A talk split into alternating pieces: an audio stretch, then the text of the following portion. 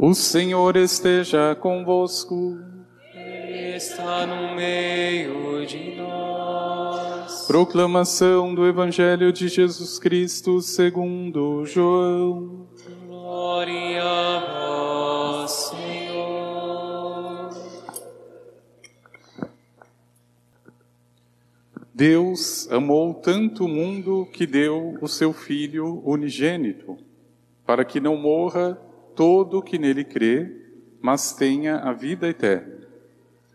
De fato, Deus não enviou seu Filho ao mundo para condenar o mundo, mas para que o mundo seja salvo por ele. Quem nele crê não é condenado. Mas quem não crê já está condenado, porque não acreditou no nome do Filho unigênito. Palavra da salvação.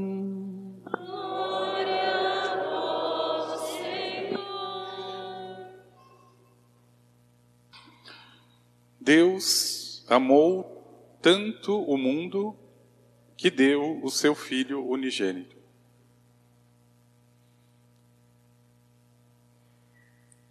Todas as vezes que o ser humano tenta definir Deus,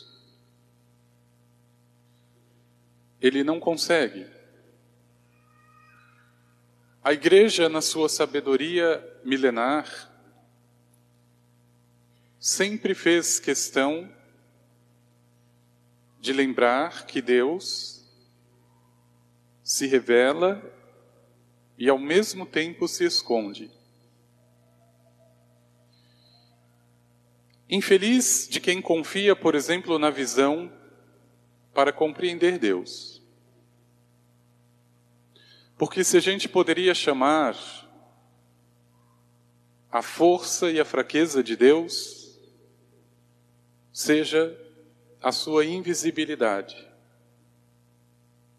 A força, porque Ele está em todo lugar, a fraqueza, porque eu posso tratá-lo como invisível. Eu não sei se você já teve essa experiência de ficar invisível. Você está falando com uma pessoa, mas na verdade ela não está te escutando. Você está diante dela, mas ela não está diante de você.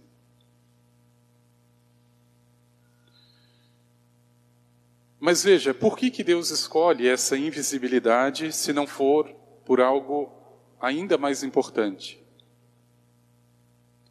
Por isso que o Evangelho de João que ouvimos no capítulo 3 vai dizer: Deus amou tanto.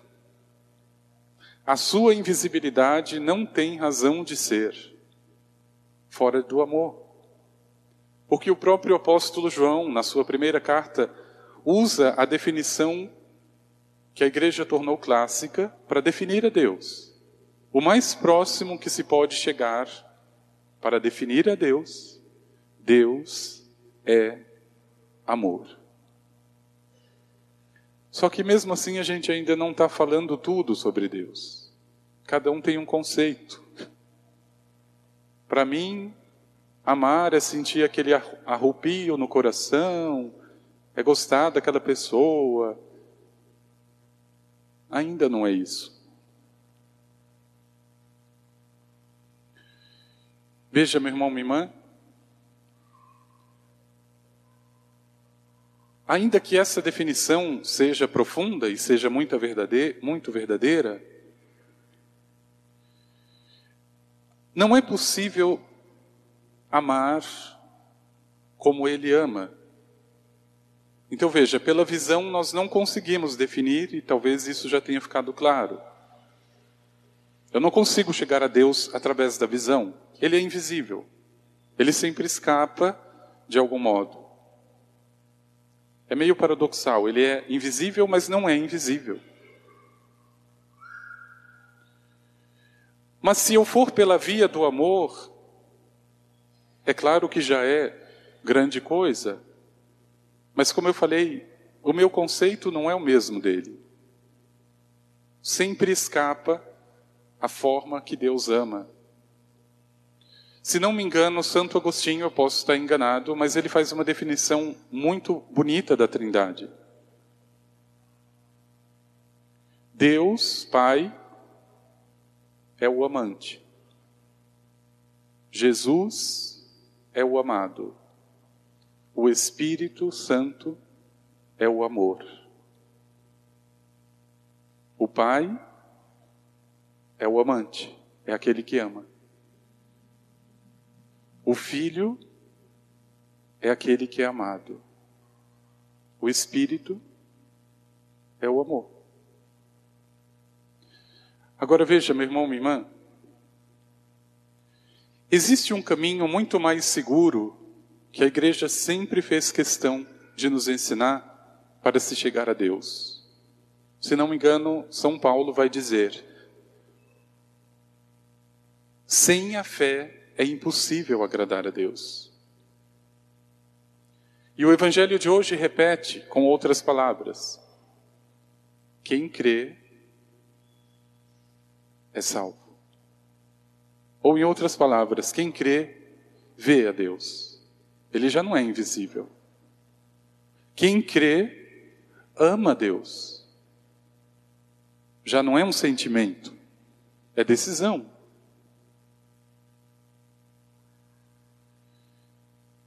E por isso que essa via da fé, meu irmão, minha irmã,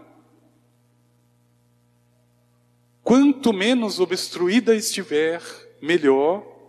E preste muita atenção, nós estamos vivendo um século em que é preciso recordar o óbvio, principalmente a nível de fé. Existe uma confusão mais ou menos generalizada na, nas coisas que se referem a Deus. E por isso a fé vai se tornando qualquer coisa, menos esta adesão, menos esta vida em Deus, porque ela começa a ser a colcha de retalhos que agrada, que não ofenda, que me deixe onde estou e que, se possível, seja no pecado. Meu irmão, minha irmã, agora fica muito claro: a Trindade é fé da igreja, é dogma. Agora, não é pela visão, não é pelo conceito humano de amor, por mais que eu possa e deva amar a Deus, mas é sobretudo por essa grande virtude chamada fé que eu posso chegar e tirar todo o obstáculo, digamos, deste caminho até o Senhor. E é exatamente a fé que permite fazer uma leitura e compreender até muito mais como Deus ama. Nós ficamos sempre com uma ideia extremamente romântica quando se fala de amor. E tome cuidado. Quando você menos perceber, você já criou um Deus muito fofinho, muito bonzinho, muito açucarado, e meu irmão, minha irmã, para piorar a situação, a imagem que estão vendendo de Deus está vindo de onde menos se esperava dos nossos catequistas, dos nossos sacerdotes e dos nossos bispos. Eu não sei se você já teve, por exemplo, a desgraça de ouvir de um sacerdote ou de um bispo que seja Se o inferno existe, ele está vazio porque Deus é misericórdia. Você já deve ter ouvido essa heresia em algum momento.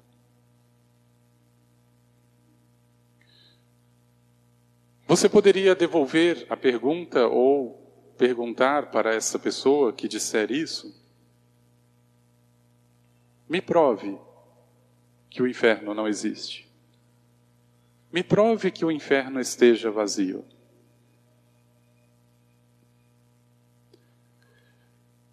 Por outro lado, eu posso te provar que o inferno está, aliás, abarrotado, cheio.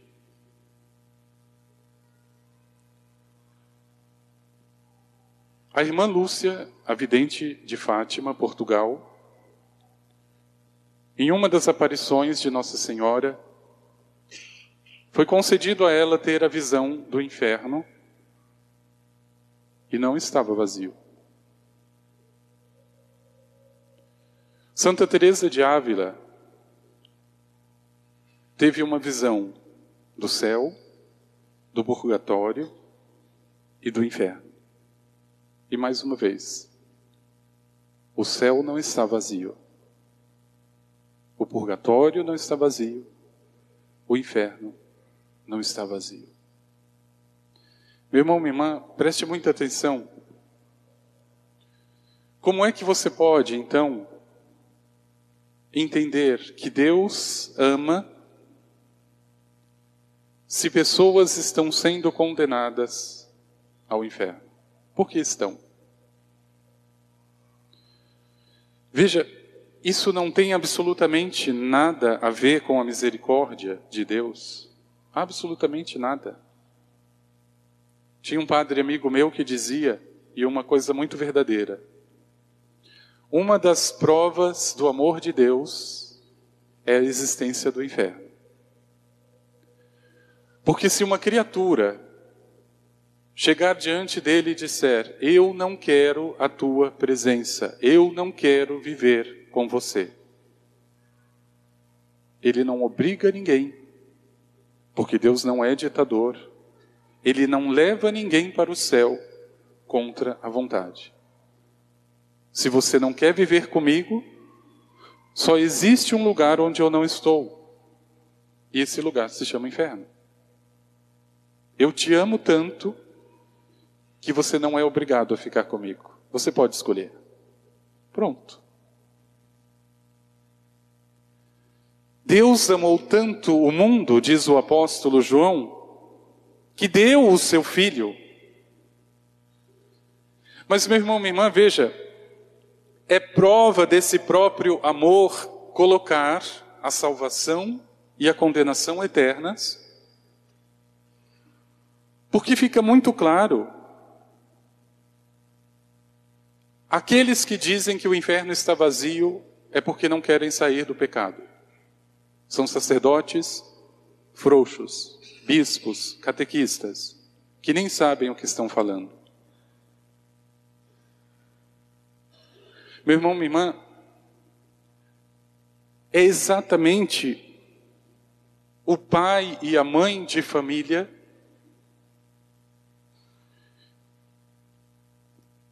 para provar se é pai ou mãe de família, para provar se ama o filho de verdade, é se ele é capaz também de castigar o filho. Um pai muito fofinho não presta. Uma mãe muito açucarada não presta. Por que, que com Deus seria diferente? Esse mistério da Trindade que se esconde e se revela ao mesmo tempo, meu irmão, minha irmã, vai depender de como a tua fé, ou de como ela, a Trindade, encontra a tua fé e, se possível, que esteja purificada desse tipo de heresia, desse tipo de erro que está dentro da própria igreja. Como é que você sabe que inferno existe? Porque os santos disseram. Por que, que estão falando que está vazio? Porque são teólogos da libertação. Nem tenha respeito por essa gente. Meu irmão, minha irmã, ao mesmo tempo é aqui, nesse mistério de Deus, que ama tanto o mundo, que agora eu preciso ter ainda mais clareza sobre decisões, sobre palavras, sobre atitudes, porque são elas que vão ser, por exemplo, iluminadas pela fé, dar a resposta ao nosso Senhor. Eu quero a tua presença. Eu não quero a tua presença. Eu te amo, Senhor. Eu não te amo, Senhor. Veja, a fé de algum modo ilumina toda e qualquer mediocridade, desmascara, coloca às claras aquilo que eu estou bem disfarçado. E por isso, meu irmão, minha irmã, como é que você pode, em sã consciência, chegar à experiência com a Trindade? Pela fé. Mas você fez da tua fé um caminho de purificação contra as heresias que infelizmente hoje são tão incentivadas e que no fundo não leva alma alguma para Deus. Nós achamos que isso é um absurdo, mas eu ouvi isso de um catequizando. Não, a minha catequista falou que o inferno está vazio. Eu só respondi para ela: bom, então eu estou desempregado. Porque nosso Senhor me fez sacerdote para salvar almas, para não deixar que elas se percam. Se não tem condenação, o que, que eu estou fazendo aqui?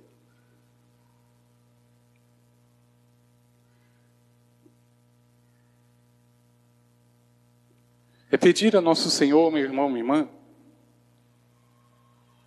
a graça especial da fé, exatamente porque por ela a Trindade se torna presença, embora invisível, a Trindade se torna amor, embora essa confusão de sentimento que eu tenha, a Trindade se torne se torna a própria vida. Não perca, meu irmão, minha irmã, a preciosa oportunidade. Veja como Deus amou. Veja como Ele ama. Perceba. De que modo você pode experimentar?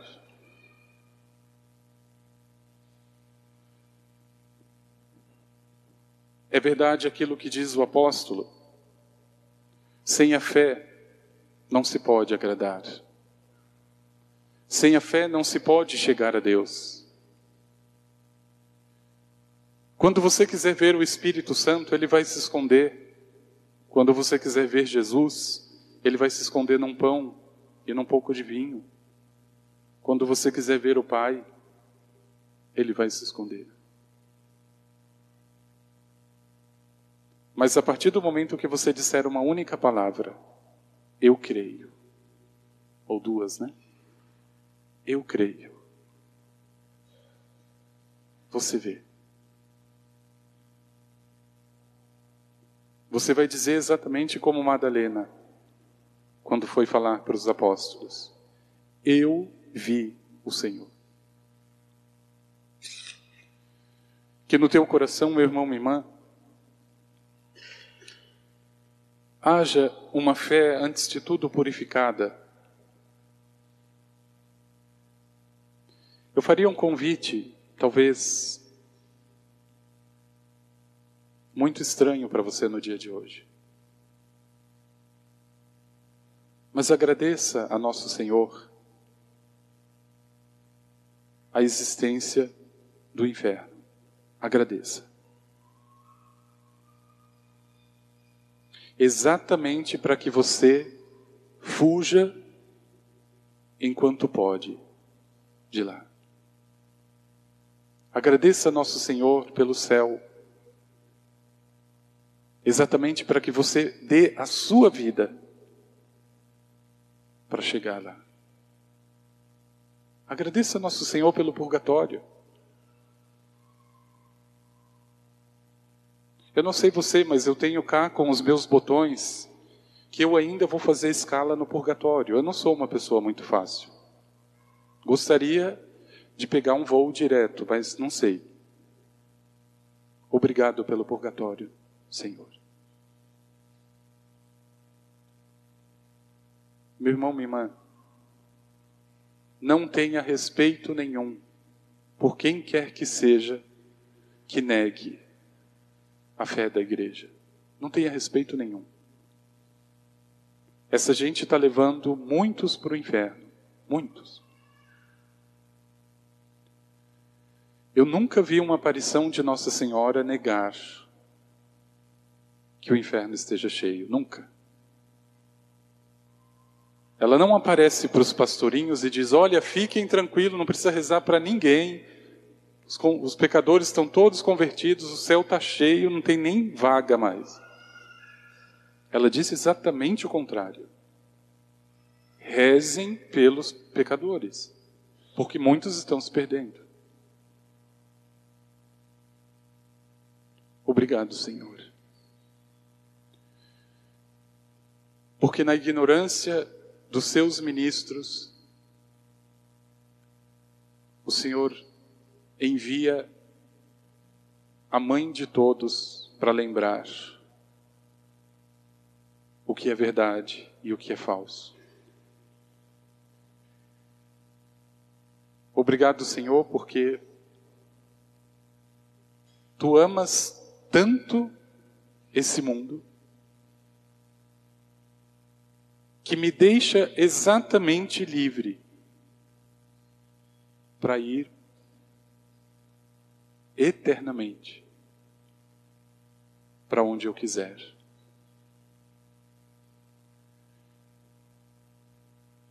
É exatamente essa gratidão, meu irmão, minha irmã, que significa a fé pura e não a colcha de retalhos, onde é possível colocar tudo o que agrada e deixar o que desagrada. Obrigado, Senhor. E perceba como a tua vida, na gratidão, iluminada pela fé, vai se tornando verdadeira. Perdeu, ganhou, chorou, se alegrou, sofreu, sorriu. Obrigado, Senhor. Já não é a visão, o sentimento, já não é esse mundo. A fé permite chegar além de tudo no céu. Não perca o rumo. Não coloque esse tesouro precioso em qualquer mão. Preste muita atenção em quem você tem ouvido, meu irmão, minha irmã.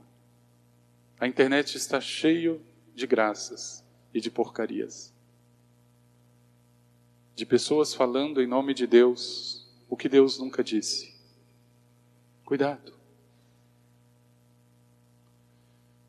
É pedir a nosso Senhor a Santíssima Trindade, que eu te veja, nunca com esses olhos, que eu te veja na fé. E assim, meu irmão e irmã, com toda certeza, esse amor que nós não conseguimos ter ou compreender, ele vai se tornar a presença de Deus. Não deixe que ele seja tão invisível a ponto de você não acreditar. Você não vai vê-lo, mas você pode acreditar no Senhor.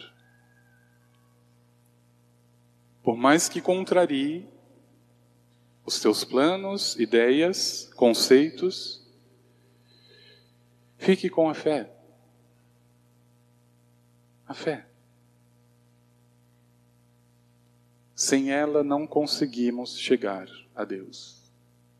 Vamos pedir ao Senhor.